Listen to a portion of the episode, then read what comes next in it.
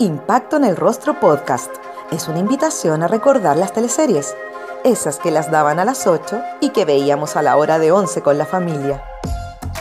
Mientras comíamos nuestro pan tostado con mantequilla, nos reíamos con el chamorro, disfrutábamos viendo Dalcahue, Humberstone o empatizábamos con Ariel Mercader. ¿También las recuerdas con cariño? Entonces acomódate y disfruta de este recorrido junto a Jorge Peña y sus invitados en Impacto en el Rostro. Creo que los títeres eh, no solamente tienen un, elemento generacional nostálgico para mi generación en particular, eh, sino además creo que ha sido una teleserie que con el tiempo ha revelado las virtudes que tenía, dramatúrgicamente hablando, eh, como la representación de lo que era el Chile de esa época, eh, los símbolos que tiene dentro de la narración. Eh, no sé, hay una serie como de pequeños artefactos dentro de los títeres que yo creo que la convierten en la única obra maestra dramatúrgica televisiva que podemos contar entre, en nuestra historia. A mí, a mí punto, desde mi punto de vista, creo que es la más sólida en términos dramaturgicos. Por supuesto que hay otros que se acercan, eh, según yo, pero, pero en ese caso Bodanovich yo creo que fue el gran patrón de lo que era la dramaturgia televisiva importante, trascendente y profunda que se pretendía en esos años. Hoy nos acompaña el guionista Pablo Illanes Tapia. El también periodista es conocido por sus éxitos en televisión como Machos, Perdona nuestros pecados y ¿Dónde está Elisa? Teleserie que será retransmitida por TVN. Pero antes de hablar de su carrera en televisión, partamos con la inspiración que le llevó a dedicarse a los guiones. El año 84 yo tenía 10 eh, años, que fue el año de los títeres. Y esa vez me acuerdo que vi la teleserie completa y me marcó radicalmente. Fue, fue, era como ver una película de terror, en realidad. Era como ese impacto que, que producía. Yo siempre, lo comparo solamente como a Game of Thrones o algo así, porque realmente eh, o sea, por ejemplo, en, un curso de colegio, al día siguiente de un capítulo de los títeres, no se hablaba de otra cosa en todo el día. Los que veían teleseries, los que no veían las teleseries, los que, no sé, pues, los que eran buenos para las matemáticas, los que eran buenos para el fútbol, todo el mundo hablaba de la teleserie. Y eso yo creo que yo no lo volví a experimentar mm, hasta mucho tiempo después. Pablo, eh, como tú lo mencionaste, Sergio Danovich era el escritor de esta teleserie, quien falleció el año 2001. ¿Tú alcanzaste a conocerlo? No, Nunca lo alcancé a conocer. En ese tiempo yo no, era súper chico, no, no, no, tuve la oportunidad de conocerlo. Y cuando empecé a trabajar en teleseries, él eh, ya estaba como al final de su, de su carrera y, y, ya, yo creo que se había peleado con, con los canales, me, da la impresión. Porque creo que Oscar Rodríguez le cambió el final de los títeres. Y ahí parece que hubo un, un conflicto importante y, y, él no volvió a, a tener la misma confianza en, en la industria televisiva, hasta una, creo, creo, que después hizo otras tres series más, pero nunca fueron como, nunca llegaron al, al, al nivel como de calar tan hondo como, como los personajes de, de los títeres. Los mismos actores lo comentan, incluso los actores que en ese tiempo eran como más contraculturales o, o estaban en contra de, de, la televisión, particularmente la televisión que hacía Canal 13, eh, incluso ellos reconocen el, el, mérito de los libretos o de los guiones en ese momento o la verdad es que todo lo que he hecho en la vida ha sido como, como en términos de, trabajo, ha sido una forma de acercarme a los títeres. Eh, desde que empecé, por ejemplo, eh, conocí a la Pali García, me acuerdo, hicimos una, una, teleserie para internet, donde ella hacía la mamá de la Carola Barleta, y yo la escribí, la dirigía, y una amiga mía la produciera para un sitio web. Y ahí conocí a la Pali, y claro, la, la atoré con preguntas y con como como yo no había trabajado en ese momento con, con la Gloria Multimedia todavía, pero la Gloria también le había preguntado muchas cosas al respecto. Después cuando conocí a la Claudia también, la Claudia Girolamo, eh, en el fondo hay, hay todo una, una, El momento histórico en el que se emiten los títeres eh, va de la mano, yo creo, con el poder que tiene en términos como, como de relato o de narración. Eh, hay una, dramaturgia del terror, del oscurantismo, de, que tiene mucho que ver con la dictadura, con el aparentar, con las clases. Si tú te fijas, si tú empiezas a hacer un análisis de, los personajes de los títeres, en determinado momento siempre Bodanovich se encarga de que compitan por piscinas. ¿Por quién tiene la piscina? El personaje de Elías, que es el de Aníbal Reina, por ejemplo, siempre estaba tratando de aparentar eh, el dinero que supuestamente tiene, y la forma de representar ese dinero es a través de las piscinas, que es un, un, una forma, un símbolo muy, muy de la época también, muy, muy ochentero. Eh, bueno, y de ahí en adelante hay una serie de, factores que, que, han sido profusamente copiados por todos los guionistas que hemos seguido haciendo teleseries. O sea, la escena de Artemisa cambiándose de ropa y el truco fotográfico, todos los guionistas la hemos copiado, claro, en video, con la High 8, con, con un VHS, como sea, pero ha sido una y otra vez eh, imitado, jamás igualado. Tuve la oportunidad de, de comunicarme eh, no, no, personalmente, pero a través de, una persona, un intermediario, con la viuda de Sergio Badanovich, porque una vez me llamaron para hacer un remake de los títulos, hace como, yo diría unos 10 años atrás, 8 años atrás, de Sony.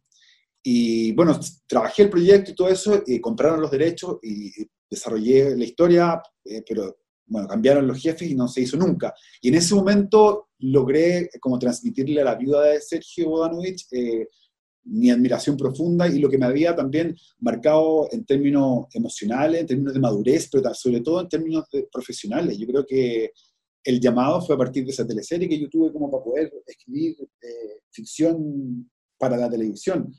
Y creo que muchos compañeros míos de, de generación eh, sintieron lo mismo. A lo mejor fue el primer llamado, después vinieron otros, no sé, o tal vez fue antes con la madrastra, no sé, porque eh, yo creo que el antes y el después fue con la madrastra para nuestra generación. Eh, la madrastra marca como el inicio de la telenovela contemporánea, de la nueva telenovela contemporánea en pleno momento de la dictadura. Y empezaron todas las, las áreas dramáticas un poco a funcionar como tales, empezó a funcionar esta suerte de Star System, donde cada canal tenía su propia figura. Eh, y claro, también la guerra de las teleseries y todo lo que eh, vino después en términos como de marketing mediático, pero que también es parte importantísima de nuestra historia de la televisión. Adrenalina, teleserie del 96, fue su primera historia original. Pablo presentó el proyecto a Canal 13 con el nombre Las Reinas de la Noche, cuando apenas tenía 23 años fue víctima de la censura. Eh, tú tenías alrededor de 22, 23 años. ¿Cómo te enfrentas a la, censura con, con, esta edad? Uf, fue que yo creo que una de las situaciones más desagradables que me, que me tocó, pero también mirándola como con la distancia, por suerte, porque en ese momento no, no me percaté lo que estaba ocurriendo, ni el alcance que iba a tener a, a largo plazo, ni las cabezas que iban a correr después de, de lo que había Ni siquiera tenía conciencia de estar escribiendo una teleserie en ese momento. Era como todo muy intuitivo. Yo no había tomado ningún curso de guion, entonces también tenía como esta inseguridad sobre si iba a poder terminar la teleserie. Yo no, no, no tenía la certeza. Entonces era todo ensayo y error todo el tiempo.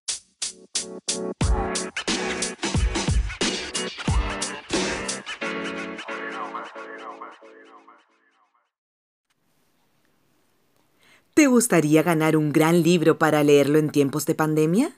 Con Impacto en el Rostro y Alquimia Ediciones lo puedes lograr. Solo debes seguir ambas cuentas en Instagram y ya estarás participando.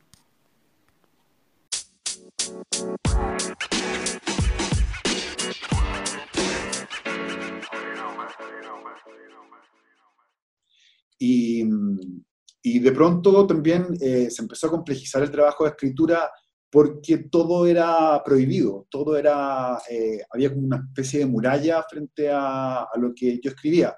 No solamente a lo sexual, que era lo más lógico, que todo el mundo sabía que era una teleserie de las 8, hoy día también existirían los mismos problemas, sino a algo que era inevitable y que era parte de la teleserie, que era la relación entre padres e hijos. Particularmente la insolencia, entre comillas, que tenían algunos personajes eh, eh, jóvenes con sus padres. Ese fue como el germen. Eh, y de a poco ese germen se empezó como a, empezó a contaminar toda la teleserie. Al final todos los momentos de la teleserie eran o violentos, o agresivos, o daban cuenta de una juventud que no queríamos ver. Eh, esto estaba ocurriendo muy cerca de un concepto muy asqueroso de esa época que era la crisis moral, que fue que un cura se le ocurrió decir que eh, la juventud vivía una crisis moral. Esto pasó un tiempo, como yo creo, unos tres años después, algo así. estaban los resabios todavía de, esta, de este concepto, que, también como que se empezó a criticar, existían, existían, todavía los legionarios de Cristo, que eran los principales protagonistas de las protestas contra eh, la teleserie. Em, fue muy desagradable. Era tan, cuando yo iba a, almorzar en un restaurante con gente del equipo y de repente una madre eh, me empezaba a agarrar a chuchas por, porque su hija le había respondido el día anterior con una insolencia o algo así. Era ese tipo de malos ratos. Y particularmente también tenía que ver con, con una crítica generalizada de, de, eh, de, cómo el Canal 13 puede poner en pantalla una teleserie con este nivel de... Ni siquiera era de sexo, era, de, era una actitud más que nada era una atmósfera como de desparpajo, de, de fachatez, que tiene mucho que ver con lo que la teleserie que yo quería hacer en ese minuto, que era una teleserie de esas características, inspirada en el cine de John Waters, eh, como desfachatada, colorida, y en ese sentido Ricardo Vicuño también agarró eso y lo extrapoló, entonces la teleserie quedó muy, muy al chancho, para bien creo yo, no para mal, y, y claro, bueno, pasó lo que pasó y cómo lo enfrenté, lo enfrenté yo creo que de la peor manera posible. No fue una forma muy, muy correcta de hacerlo, porque en el fondo, en un momento me pillaron volando bajo unos periodistas y yo salí pelando al Canal 13 así directamente. Creo que, eh, visto con el tiempo, podía haber hecho lo mismo de una manera un poco más respetuosa, porque lo que estaba pasando era súper serio. La forma de enfrentarlo que tuve yo no fue la más seria que encontré. Pero claro, mm. tenía 20 años, o sea, era, y, y, literalmente me pilló un periodista volando bajo, se me hizo el amigo, la, la, amiga, porque era una niña, y me empezó como a, oye, ¿cómo estás? Y tú y todo. Y más yo era periodista, conocía a harta gente como de, de espectáculo, entonces, bueno, fue eso. Pero en general fue una instancia muy desagradable, muy desagradable. ¿Y qué te dijeron del 13 cuando salieron estas declaraciones? ¿Te tiraron las orejas? O sea, la secretaria de la dirección ejecutiva, ni siquiera la directora ejecutiva, la secretaria me retó me dijo, el único que queda mal con esto eres tú, bla, bla, bla, y eso. Y yo me sentí pésimo, pedí disculpas, pero nunca más volví a hablar del tema y, no sé, fue muy desagradable, pero en realidad después, me, después de un tiempo me sentí mejor porque pensé que, que mm, ya con lo, lo, que pasa es que también todo detonó por una escena, yo he hablado mucho de esto, que era una escena que a mí me, interesaba porque era una pelea, una pelea entre las dos clanes rivales de Adrenalina, que eran uno el de Billy y el otro el de Fabián, se enfrentaban en, la, en, un mirador en la pirámide. Y una escena inspirada en Rebeldes sin Causa, era, tenía toda una, una paja detrás, como un contexto, y eso fue lo que cortaron, pero cortaron cinco minutos y no se entendía nada de lo que pasaba. Y eso fue lo que me gustó. O sea, ahí fue cuando me pidió la periodista volando bajo y lo, lo, que pasó después. Pero, pero en general fue asqueroso, o sea, fue una censura y un corte y una ordinariedad lo que, lo que se hizo. Nadie se responsabilizaba también. O sea, aquí no había ningún, no había nadie que se atreviera como a, a nadie del canal me refiero, como de planta, que se atreviera como a, a decir, no, esto no puede ser, o, o, contemos por último, yo en un momento pensaba, por podíamos haber contado la historia de otra manera para evitar estas cosas, pero ni siquiera ellos mismos sabían lo que, a lo que le tenían miedo. Ya, eso fue lo amargo de, de adrenalina, pero lo dulce fue que, bueno, ustedes liberaron la sintonía, le ganaron a Locapiel. Como por un punto o dos puntos solamente. Fue muy, muy peleado. Muy la, la diferencia, sí. La verdad es que siendo bien honesto, no me gusta mucho mirar eh, demasiado eh, tiempo hacia atrás, no me gusta dedicarle mucho tiempo a, a, la nostalgia. Creo que la nostalgia por la nostalgia es un poco inútil, no, no, no me convence mucho. Yo, hace, cuando cumplió 20 años la teleserie, hicimos una obra de teatro, Las Reinas de la Noche, eh, con las cuatro protagonistas, pero y, y, en algún momento tuvo la, la, posibilidad de hacer un remake, pero no el ego, la verdad es que el ego eh, uno trata de, de, aprender a controlarlo eh, en la medida de lo posible, tratando como sobre todo de sostenerse con gente que te quiere y que te puede aterrizar y que te puede decir, oye, bájale un poco, porque de repente, claro, eh, sobre todo cuando estoy trabajando con ficción todo el tiempo, de repente se te arranca un poco la moto. A mí sobre todo se me arranca de vez en cuando, pero por, lo, por suerte tengo familia y amigos que me, que me se encargan un poco de, de aterrizarme. Pero no, yo creo que la Adrenalina igual ha, ha, envejecido porque ha envejecido bien por lo que te decía antes. Es una teleserie extrema para su época, eh, que no se parecía a otras de ese, de, en ese momento y que a la larga se construía sobre su propio, sobre su propio molde. Yo creo que esas son las teleseries también que trascienden, que, que yo he escrito algunas de esas, pero también he escrito de las otras, de las que no trascienden. Y, y, creo que las que trascienden justamente son porque eh, construyen un lenguaje, construyen un universo. Playa Salvaje es la segunda teleserie escrita por Pablo. Con sus 32 puntos promedio, se convirtió en la teleserie más vista de la década de los 90. donde pudiste trabajar con Oscar Rodríguez, el mismo director de Los Títeres. ¿Recuerdas cómo fue ese momento cuando te comunicaron que ibas a trabajar con él? Eh, sí, me acuerdo perfectamente. Fue, en ese tiempo yo se trabajaba mucho en el canal, entonces yo, yo supuestamente estábamos terminando eh, Adrenalina. Yo había terminado de escribir recién, estaba, estaban terminando de grabar, estuve en eso, y ahí me avisaron que iba directamente a trabajar, que no, en el fondo que no me tocaba con Ricardo Vicuña, sino que me tocaba con Oscar Rodríguez, que tenía que ir directo con, a trabajar con... Yo pensaba que me iban a echar después de todo este hociconeo que me mandé con los periodistas, pero, pero no, no, fue, me, llamaron y me dijeron, no, queremos que escribas la que viene inmediatamente ahora, que le toca a Oscar. Eh, yo eh, dije que, me encantaría trabajar con él, porque la verdad es que ya lo conocía porque iba a todo el canal y alguna vez eh, nos habíamos saludado, pero claro, trabajar con él era algo totalmente distinto a saludarlo en el pasillo. Y fue muy, muy, una muy bonita aventura trabajar, hacer dos teleseries con Oscar. ¿Se acuerdan de La Diente de Oro y Sarita Mellafe? Son de Fuera de Control, la teleserie escrita por Pablo el año 99. Si bien no tuvo grandes resultados en audiencia, fue aplaudida por la crítica y se convirtió en una telenovela de culto, siendo reexhibida en dos ocasiones. La verdad es que yo soy fanático de las películas de culto, pero las teleseries de culto eh, yo creo que es un concepto un poco no sé si errado es la palabra, pero me parece que mm, a diferencia de las películas y de los libros, y posiblemente también de los discos, eh, las teleseries sí ocupan un momento histórico. Eh, lamentablemente, aunque no, lo queramos, las teleseries son un producto, eh, se comercia con ellos, a diferencia de lo que debería ser una película, un libro o un disco. Que se comercie con ellos es algo anexo, pero bueno, originalmente debería ser así.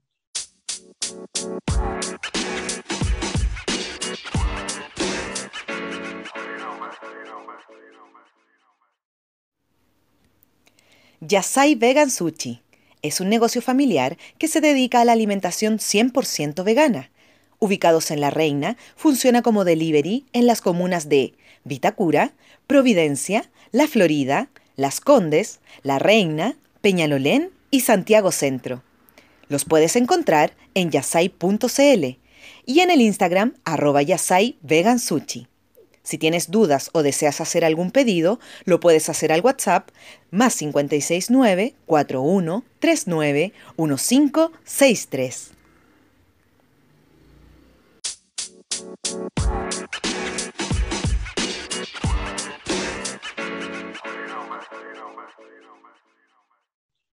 en el caso de, las teleseries, cuando no funcionan en el momento, eh, tienen eh, una vida útil que puede ser, no sé, cinco años más, hasta que se emiten por segunda vez, y en ese caso se puede eh, lograr un segundo aire como para, para, ese relato. El problema es, claro, eh, en el caso de Fuera de Control en particular, la primera vez, la, primera emisión, le ganó la Fiera, que creo que eh, era una justa, una justa competencia, porque las dos teleseries son, no cuentan historias bastante originales y, novedosas para la época. y la segunda vez, cuando se emitió, no me acuerdo exactamente qué año fue, pero haber sido cuatro o cinco años después, fue muy exitosa. Yo creo que en ese momento mucha gente la vio, o sea, la vio, vio como un segundo aire y ahí se convirtió en una, en una teleserie de culto, principalmente por la gente que tenía 12 años cuando la vio esa segunda vez, o 13 años cuando la vio esa segunda vez, que miraban un poco este mundo eh, colegial, eh, adolescente, como eh, un paso superior a que ellos estaban viviendo en ese momento. En el fondo, esto nos va a tocar más adelante. Y claro, la teleserie también eh, se alimentaba mucho de películas que probablemente esa generación también había visto, como eh, sé, que hicieron, sé lo que hicieron el verano pasado, Scream, y todas esas teleseries, bueno, con las que esa generación particularmente creció. Pero la teleserie de culto yo creo que es una que, que tiene este segundo aire, que eh, es posible disfrutarla en una segunda oportunidad, o aquella que también ofrece una segunda lectura sobre algo que permanecía oculto. Por ejemplo, La Dama del Balcón, que es una teleserie de los años 80, que en su momento, yo no sé, yo no la vi cuando en su primera emisión. Dicen que es la teleserie más compleja de la historia de la televisión chilena porque tiene como tres tiempos narrativos. Yo he visto unos capítulos nomás, pero también fue censurada por los militares, entonces eh, tiene este estatus de culto porque fue como reivindicada en una segunda lectura después de la dictadura, cuando ya eh, vino la democracia, la emitieron de nuevo y se empezó como a, hablar de ella. Pero yo creo que eso, esas son las teleseries de culto, las que no gozan de éxito la primera vez y, tienen esta segunda oportunidad. Pablo, otra teleserie de culto es considerada Tic Tac. Yo soy, yo escribo teleseries, pero también soy espectador de teleseries. Veo los primeros capítulos de todas las teleseries chilenas que se hacen. Nunca, creo que no me he perdido ningún capítulo, ningún primer capítulo de las últimas por lo menos. Por ahí algunos me he saltado porque no he podido, no sé, pero pero me preocupo de por lo menos estar al tanto de lo que se está haciendo o de, lo que se está contando, pero Tic Tac es una teleserie extraordinaria, o sea, creo que mm, es una teleserie muy extraña para la época, muy, muy rara, muy... Eh, yo creo que Tic Tac también demuestra mucho la personalidad de la quien, Rencoret, eh, que es el riesgo, la audacia, atreverse y no contar la misma historia 200 veces porque la quena se aburre mucho. Eh, en eso no, tenemos algo como que eh, es muy fácil eh, aburrirse haciendo lo mismo y cayendo en como lo, más formulaico, ¿no? Y yo creo que mm, es lo más fácil también, la, la, salida más fácil. Y TikTok demuestra eso, demuestra todo lo contrario, demuestra que se puede lograr como un resultado muy cercano a la teleserie, interviniéndola desde, otro, desde otros lados. No sé, mucha gente lo ha hecho también. Después cuando vino el thriller y se empezó a trabajar el, género del thriller, también se alimentó el género del melodrama con, con, estos otros elementos que son propios del cine, qué sé yo. Piel Canela es una teleserie que retrata el mundo de la televisión y la vida en un cité. Esta teleserie es ampliamente superada por Amores de Mercado. A esta baja de sintonía se suma la muerte de Lucy Salgado, una de las actrices favoritas de Pablo me despedí de ella en su momento porque tenía, siempre le tuve mucho cariño a Lucy, siempre nos amamos profundamente. Desde que, desde Chepa Warrington en Adrenalina en adelante. Yo creo que la Lucy siempre me amó porque la Chepa Warrington fue una de las últimas veces que ella eh, se, le compraron un vestuario específicamente para ese personaje. La llevaron de compras y le compraron un vestuario elegante y tenía chofer y todo eso. Eso para ella era, era alucinante y era, era, yo creo que es la actriz más simpática y más eh, chispeante que, que me ha tocado conocer en la vida. Eh, además de tener, Lucy además tenía una velocidad como para los textos que era impresionante. Eh, pocas actrices tienen ese respeto por el texto y esa sensación de lo que es un punto, una coma, un punto y coma en un diálogo. Y la Lucy lo tenía. Eh, no me despedí de ella personalmente como en ese momento, pero sí le escribí un, texto en el Mercurio cuando, cuando se murió, un texto que se llamaba Las sonrisas de Lucy, me acuerdo perfecto. Y, sí, bueno, eh, yo creo que se fue muy pronto, yo creo que tenía muchísimo más que, que ofrecerme. Piel Canela, esta teleserie que fue aplastada por Amores de Mercado, ¿qué aprendiste de ese fracaso? Aprendí que uno no tiene que, que meterse a contar historias que no te interesan. Eso es lo primero que aprendí. Eh, aprendí que no hay que quedarse callado cuando las cosas no te gustan. Eh, aprendí que, uf, que de pronto también las ganas de trabajar superan eh, la orientación que uno puede tener en, algunos proyectos. No, un periodo de profundo aprendizaje, no solo por los resultados en términos de números, sino también por lo como ingrato que fue toda la situación. No fue la, la experiencia más, más agradable, eh, en términos profesionales también fue muy frustrante, anímicos también, se sumaron un montón de cosas. Machos fue la primera teleserie producida por Verónica Saquel en Canal 13, tras la gran crisis que sufre el área dramática a comienzos de la década del 2000. En esta producción no existe un jefe de guion. Los tres autores, Coca Gómez, Sebastián Arrau y Pablo Illanes, trabajaron a la par. Fue muy complicado, fue muy complicado y yo, adoro a Seba a la Coca, pero no era fácil.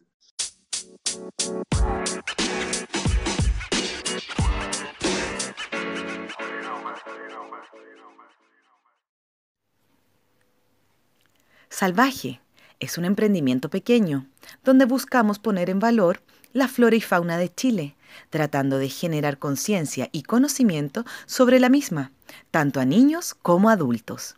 Nuestros productos son 100% chilenos, buscando materialidades y proveedores locales. Las figuras articuladas de madera son lo más clásico de la marca. Las pueden ver en nuestro Instagram, arroba salvaje-cl y o página web www.salvaje.cl.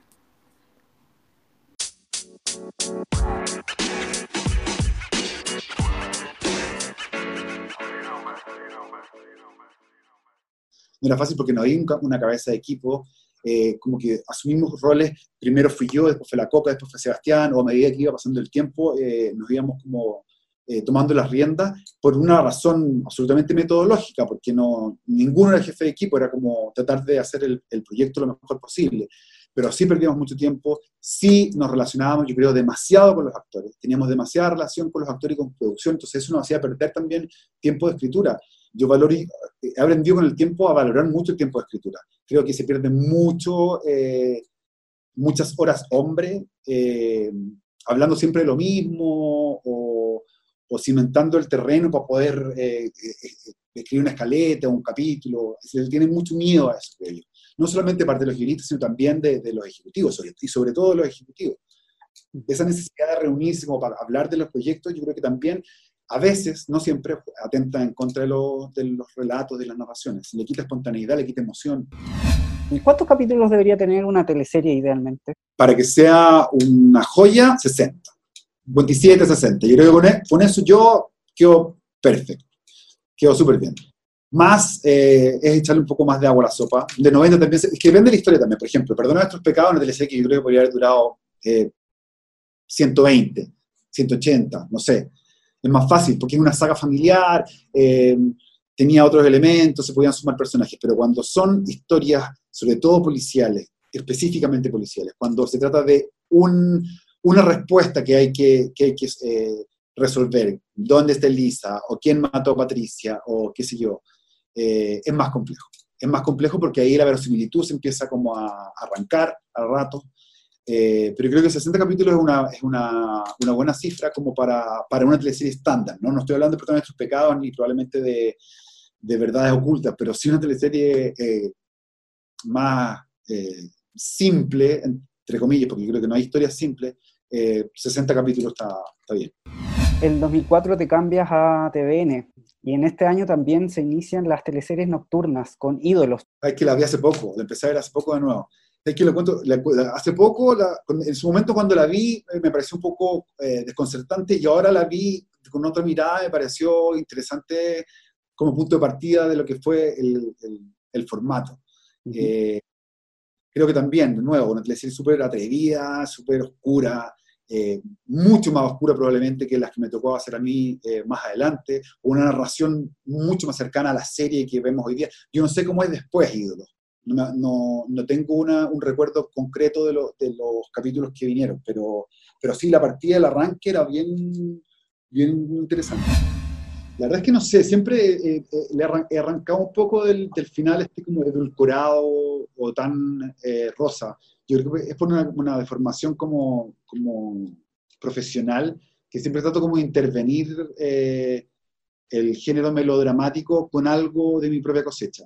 Eso ha sido siempre igual y, conozco otros colegas que también tienen eh, como esa intención de, de, como violar el género de, de, la telenovela y transgredir sus límites de una manera eh, respetuosa dentro del contexto y todo, pero creo que los finales felices también, eh, siempre me acuerdo, cuando veía teleseries cuando era chico, me molestaban mucho los finales por ejemplo, los matrimonios cuádruples o, las guaguas múltiples. Toda esa, esa, simultaneidad de felicidades me parecía muy, muy eh, como un simulacro de lo real y no me gustaba. Me distanciaba absolutamente de, del contexto. Por eso yo creo que, pero claro, eh, sin duda también un final feliz bien contado puede ser igual de potente que un final más realista o, un final oscuro o sangriento como, como ha ocurrido también en, alguna, en algunas teleseries.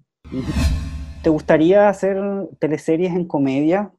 Sí, me gustaría, me gustaría. Lo que pasa es que en la comedia yo creo que más que eh, necesitar un cerebro especial o, buenas tallas o personas divertidas, yo creo que tiene un, concepto que es la velocidad. Volvemos a lo de la luz Salgado.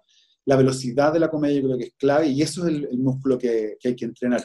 Pero además de saber escribir comedia, también tenemos que saber dirigir comedia, saber actuar comedia. Yo creo que no es tan, no es tan sencillo. Eh, me gustaría, me gustaría, creo que es un desafío y, sobre todo en estos tiempos, eh, de qué reírnos. Eso es lo más, lo más interesante como, como de responder.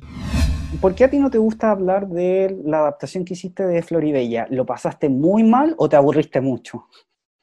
No, no es que no me guste hablar de Floribella, me da risa hablar de Floribella, la verdad, porque fue muy, fue una situación muy extraña, porque um, teníamos un equipo de lujo, imagínate, Nona Fernández, la Josefina Fernández, Hugo Morales, yo, si, mal no recuerdo, éramos nosotros, puede que estaba la Larisa también, Contreras.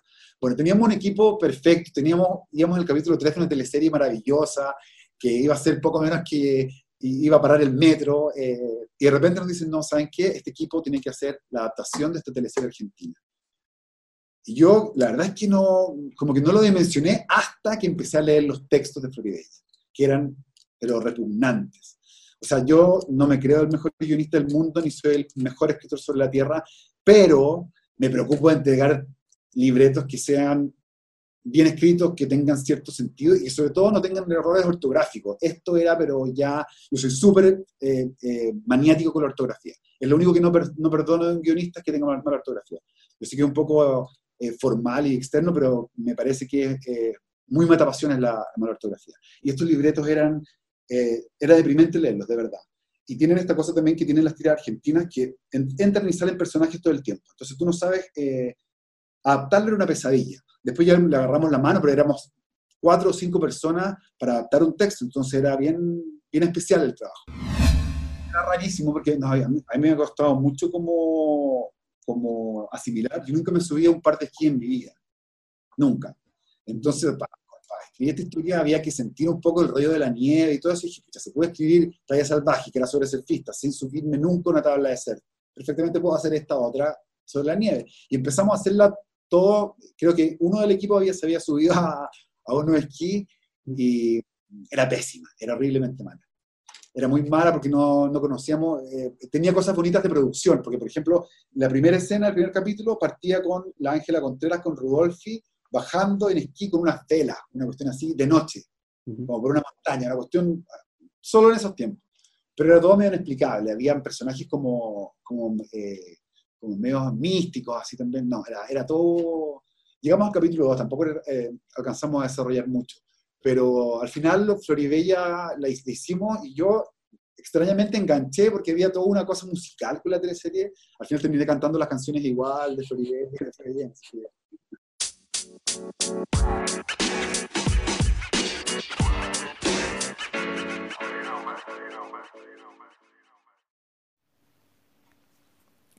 ¿Deseas sentir la frescura del agua en la comodidad de tu hogar? Con agua pura, vida nueva. Lo puedes lograr. Obtén agua purificada y consigue hidratarte sin correr riesgos y con un sabor naturalmente delicioso. Para mayor información, más 569 5683 6586 o al Instagram arroba agua vida nueva purificada.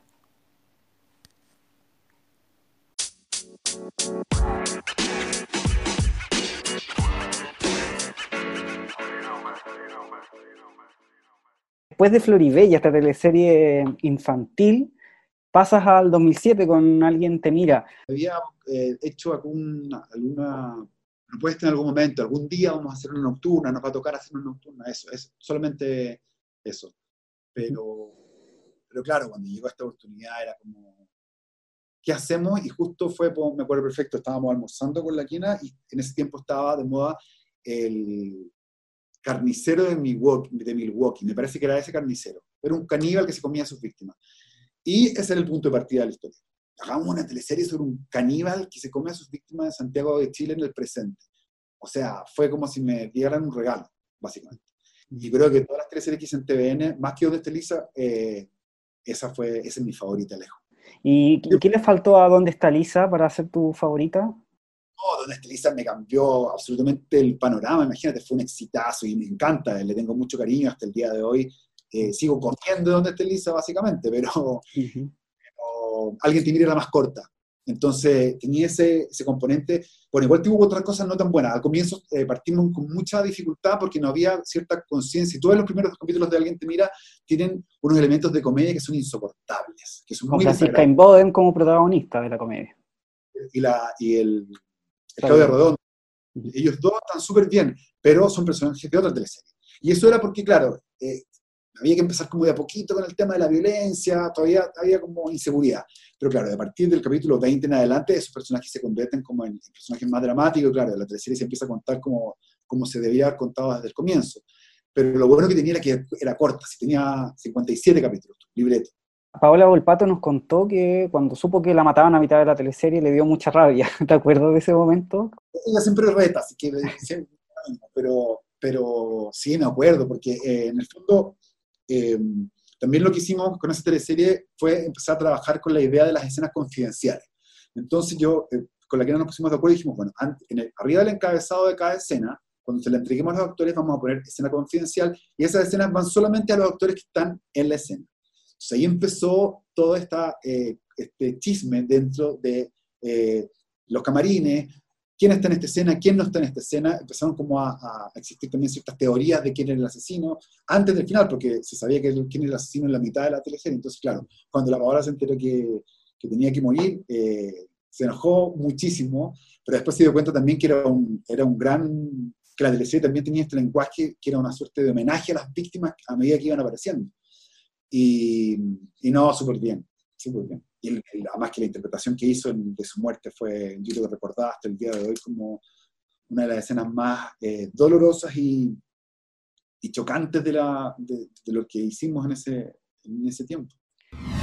¿Cómo recuerdas haberla visto como Consuelo Domínguez? Increíble, increíble porque entendió inmediatamente eh, quién era Consuelo, de dónde venía, y mm, además que la Paola lo, lo, yo había hecho recién, o hace poco, en Versus, la Paola Volpato hacía un personaje que era eh, terrible, era terrible, era, era como la secretaria de Katina Huberman, era un personajillo, era, era muy ingrato verla en un personaje así, y sin duda, ella lo hizo increíble, lo cual eh, sirve para eh, llevarla a este personaje de consuelo. Lo que quiero decir con todo esto en el fondo es que para ella nunca hay personajes pequeños. El personaje de siempre está atravesando como estados distintos la Paola. Y en el caso de Consuelo Domínguez, eh, lo más eh, hermoso que tenía era cuando se hacía la dulce.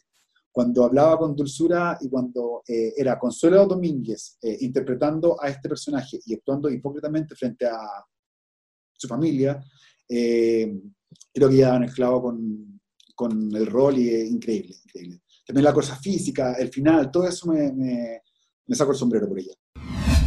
Pablo, el 2010 hace Conde Brolock. ¿Existió algún miedo con esta teleserie que quedara rara quizá o risible? ¿Sabes que no? No, porque veníamos de donde Estelice, entonces básicamente era, había como un cierto triunfalismo sobre, sobre lo que podíamos o no podíamos hacer.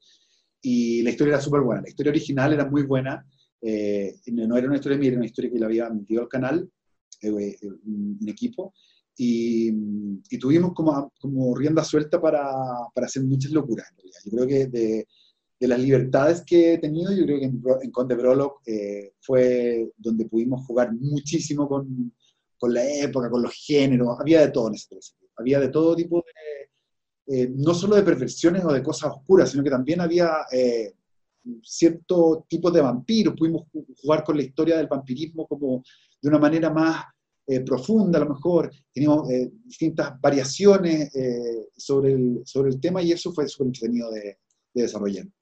¿Y sobre Claudia? Maravillosa, increíble Elena.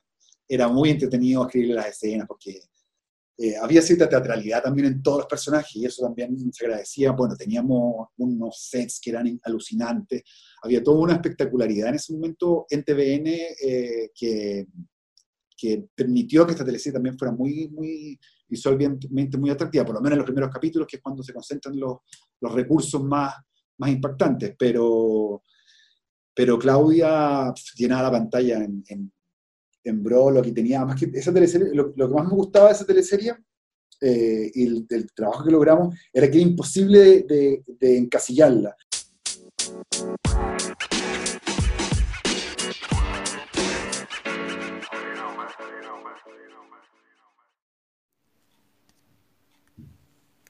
Siam Thai, lo mejor de la comida Thai, llega hasta tu casa en dos formatos.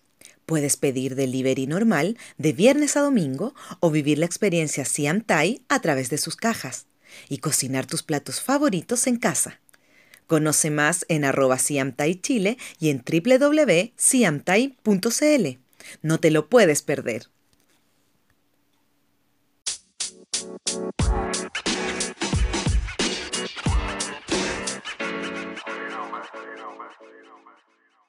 No había triángulos, no había una forma como decir, ah, esta es la pareja central romántica. No, porque la pareja central romántica de repente se metía, no sé, con la hermana, con la cuñada. Entonces había como una libertad absoluta como para poder romper eh, estos eh, arquetipos que hay siempre en las teleseries que a mí me parecen muy aburridos, que es como, ya, este es el triángulo y esto no se van a topar con estos otros. Entonces de repente esto lo escribe un guionista, esto lo escribe otro guionista. Entonces claro, quedan teleseries muy, a mí me parece, me pasa que son, son historias muy rutinarias si tú sabes que después de esta escena va a venir esta otra que va a ser de estos personajes y que va a decir esto y que y ahí se empieza a ser predecible y yo por lo menos me alejo.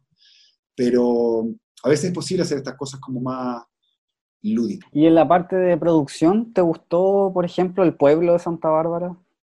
No, yo creo que el pueblo no quedó tan bueno como, como la casa del conde. El pueblo, el problema era que era muy, no era muy practicable, eran solamente los frontis. Entonces, no, aparte de la iglesia que había ahí, que era parte del, de la casa, que es, en esa casa yo filmé mi, mi, película Baby Shower al mismo tiempo que estaban haciendo Prolo. Entonces, como que conocía muy bien la locación, eh, era no era practicable, salvo mm, determinados espacios, no me acuerdo exactamente cuáles, pero la iglesia se podía practicar, pero los otros espacios no. Entonces, no era un real pueblo, era como una ciudad escenográfica muy eh, incipiente, ¿Cómo describían ustedes a Santa Bárbara? Venía eh, descrito, me parece, desde, desde el original eh, que habían ofrecido al canal. No tengo la, certeza, pero sí era un pueblo donde habían eh, dos como ejes. Uno el militar, que es el personaje de Marcelo Alonso, y el personaje de Pancho Reyes, que era el que tenía como las lucas. Y a este, a este dúo llegaba Brolo como el, el nuevo latifundista de la zona. Pero Santa Bárbara supuestamente era un pueblo muy salvaje, muy, con, una, eh, con un clima muy terrible, donde llovía muchísimo. Claro, eso no se vio mucho en pantalla porque era muy difícil de producir y muy difícil de lograr, sobre todo con los efectos especiales, porque todo lo que es sangre era muy complejo en Brolo. Cuando te, te, proponen grabar fuera de Santiago, eh, ¿significa algo especial para ti? Significa algo muy interesante porque puedes eh, apropiarte de en México dicen, eh, te da mucho video, que te da mucho video, claro, te da mucho video, te da mucha imagen, es muy apasionante, pero el problema de los viajes o de, las producciones con viaje en Chile es que tú tienes dos viajes solamente, o tres viajes con suerte, o, un número determinado de viajes. Y esos viajes los tienes que, o sea, tienen que irse con escenas escritas, eh, leídas, aprobadas para poder grabar. Si tú no llegas a los viajes con las escenas grabadas, es severos problemas. Eh, de Em, y es parte, son gajes del oficio, o sea, no, no, hay ninguna posibilidad de que tú no llegues con tu escena a la idea del viaje. Y en el caso de Tempa no teníamos dos viajes. Y claro, había que trabajar el doble, básicamente. Lo logramos, pero era difícil, era complejo, porque em, había que, en el fondo, hacer coincidir algunas cosas. De pronto teníamos que escribir escenas fuera de los capítulos, o sea, anticipar ciertas escenas y después insertarlas en los capítulos. Y es un trabajo que yo me había acostumbrado a hacer en Adrenalina, un, en mi, primera teleserie, eh, por una, la enfermedad de un actor, tuve que escribir tres capítulos entre un capítulo y otro. Por ejemplo, yo en el capítulo 50 y entre el capítulo 29 y 30 tuve que escribir tres capítulos, congelando toda la historia. Tenía cierta como, como eh, training con, con, ese tipo de cosas que uno no debería saber cómo hacerlas, porque es lo peor que le puede ocurrir a un guionista. Pero sí, eh, de pronto que, hay que prepararse para, esa, experiencia. Pero claro, en el caso de, los, de las teleseries con viajes siempre implican más, no sé si más trabajo, pero sí más preparación. El área dramática de TVN está cerrada. Es muy inquietante la sensación. Principalmente porque yo sentía que el trabajo que se había hecho en TVN, desde de, La Quena hasta todos los que fuimos parte de, de esas teleseries, era un equipo muy afiatado, eh, un equipo que, no, no, que se merecía ir teniendo cada vez más posibilidades de, de, manejar otros horarios o de ampliar las producciones o de escribir más teleseries, no sé. Y se fue achicando. Se empezó a hacer cada vez más reducido, se empezó a hacer cada vez más eh, acotado todo. Y claro, hasta que se produjo la, la debacle y fue muy, muy decepcionante porque es algo que yo en lo personal no pensé que iba a ocurrir. Yo no sabía que estaba, que estaba pasando todo esto detrás de TVN, donde, claro, hoy día estaba leyendo justamente un, una entrevista que le hacían a Luis Breul de, de, TVN, que es un analista televisivo muy importante. Y claro, él contaba un poco eh, eh, este fenómeno que ocurría mientras nosotros estábamos haciendo Donde está Elisa, eh, en los mismos pasillos prácticamente. Claro, es complejo, es complejo, es difícil, porque creo que esa área dramática, como también en su momento la área dramática de Canal 13 en los 80, es parte de nuestra historia de la televisión. Y aunque las personas se muevan de canal, no es lo mismo, no, es, eh, no funciona de la misma manera.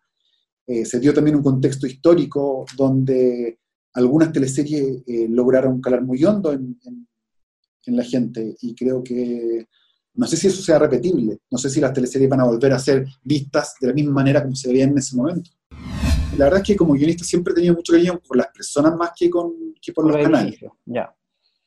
Eh, me, me, cuesta hacer como, eh, soy muy camiseteado con los proyectos y con los equipos, pero con las instituciones tengo ciertos reparos, salvo contadas excepciones, pero me cuesta. Eh, con los equipos sí, con los proyectos también, soy súper camiseteado, hasta con ya me camiseteé en su momento. Pero no, en ese momento no me, no me dio tanta pena porque yo me, en Reserva de Familia todavía no, no estaba, no era el desastre eh, se volía algo como más, un poco terrible, pero yo me fui, me iba a hacer, a hacer, eh, hacer una teleserie de Telemundo, entonces también tenía la cabeza puesta en, en, otra cosa. Y mm, lo que, el momento sí, cuando se empezó como a, cuando se va a la quiena, yo creo que es el momento donde uno se da cuenta, esto no pinta para, para bien. La llegada de Reinaldo Suárez, interpretado por Mario Orton, el nuevo párroco de Villa Ruiseñor, generará más de un dolor de cabeza a Armando Quiroga, a cargo del destacado actor Álvaro Rudolfi, el hombre más rico y poderoso de la región del Maule. Así comienza Perdona nuestros pecados, teleserie creada por Pablo Illanes y producida por Mega en dos temporadas. Lo que pasa es que yo volví de, Estados Unidos, eh, me contrataron de Mega y empecé con el desarrollo de Perdona nuestros pecados, que fue bastante largo, porque sabíamos que era una teleserie como, no, no larga en términos de capítulos, pero sí más eh, saga, más tipo histórica. Entonces había mucho que investigar, había mucho que, conocer y claro, eh, vimos muchas películas, leímos muchos libros, El Opción Pájaro siempre ha sido como una de mis novelas favoritas. Pero más que El Opción Pájaro, yo creo que Casa de Campo tiene más que ver con, con Perdona estos pecados, que hay una, una atmósfera donosiana que por ahí la comentó eh, Álvaro Bizama en su crítica, y por eso yo creo que quedó la idea como, como de Donoso como uno de los referentes de Perdona estos pecados. Sí hay un que es parecido al, que retrata Donoso, particularmente en Casa de Campo y en, en, perdón, en, en El Pájaro, y también eh, por ahí me contaron la otra vez que había cierta relación entre eh, el prostíbulo del, lugar sin límites y la casona de Perdona estos pecados yo creo que las casas de, los prostíbulos y las casas de remolienda de, de la literatura y del cine chileno son súper extrapolables unas con otras y en el caso de Donoso siempre son más o menos parecidas. Entonces, eh, es un honor eh, la relación de todas maneras. Pero sí, una teleserie que tiene muchas referencias. En realidad habíamos diseñado la teleserie en tres actos y teníamos como la posibilidad de contarla eh, de la manera como, como se planteó desde un comienzo. Eh, en otro caso, como el de Macho, por ejemplo, yo no, no, me parecía tan, tan cómodo. Era mucho, fue mucho más complejo el, el alargue de Machos que, que mucho más difícil. No es que me acomode las teleseries de XL. Este particular no, me, no, me, molestó tanto. No es que me acomode. Y nada, yo estoy muy contento con la historia. Tengo el equipo que, con el que estamos trabajando es, espectacular. Es una historia muy intensa, muy recargada. Tiene unos personajes entrañables, para bien y para mal. Eh, creo que, que se, se, ve, se vislumbra bastante buena la teleserie. Eh, hemos grabado muy poco, eh, se tuvo que parar por, por, la pandemia y no estoy seguro de cuándo se va a retomar. Sé que los actores siguen leyendo y siguen trabajando. Nosotros seguimos escribiendo, vamos a terminar muy pronto, vamos a terminar yo creo que de aquí a agosto aproximadamente. Eh, nada, es una teleserie bien, bien interesante. ¿Con quién trabajas con los guiones? En los guiones con la José Fernández, con Mauricio López, con Fernanda Lema y con Simón Soto. Impacto en el Rostro Podcast, es una invitación a recordar las teleseries, esas que las daban a las 8 y que veíamos a la hora de 11 con la familia. Mientras comíamos nuestro pan tostado con mantequilla, nos reíamos con el chamorro, disfrutábamos viendo Dalcahue, Humberstone o empatizábamos con Ariel Mercader. ¿También las recuerdas con cariño? Entonces acomódate y disfruta de este recorrido junto a Jorge Peña y sus invitados en Impacto en el Rostro.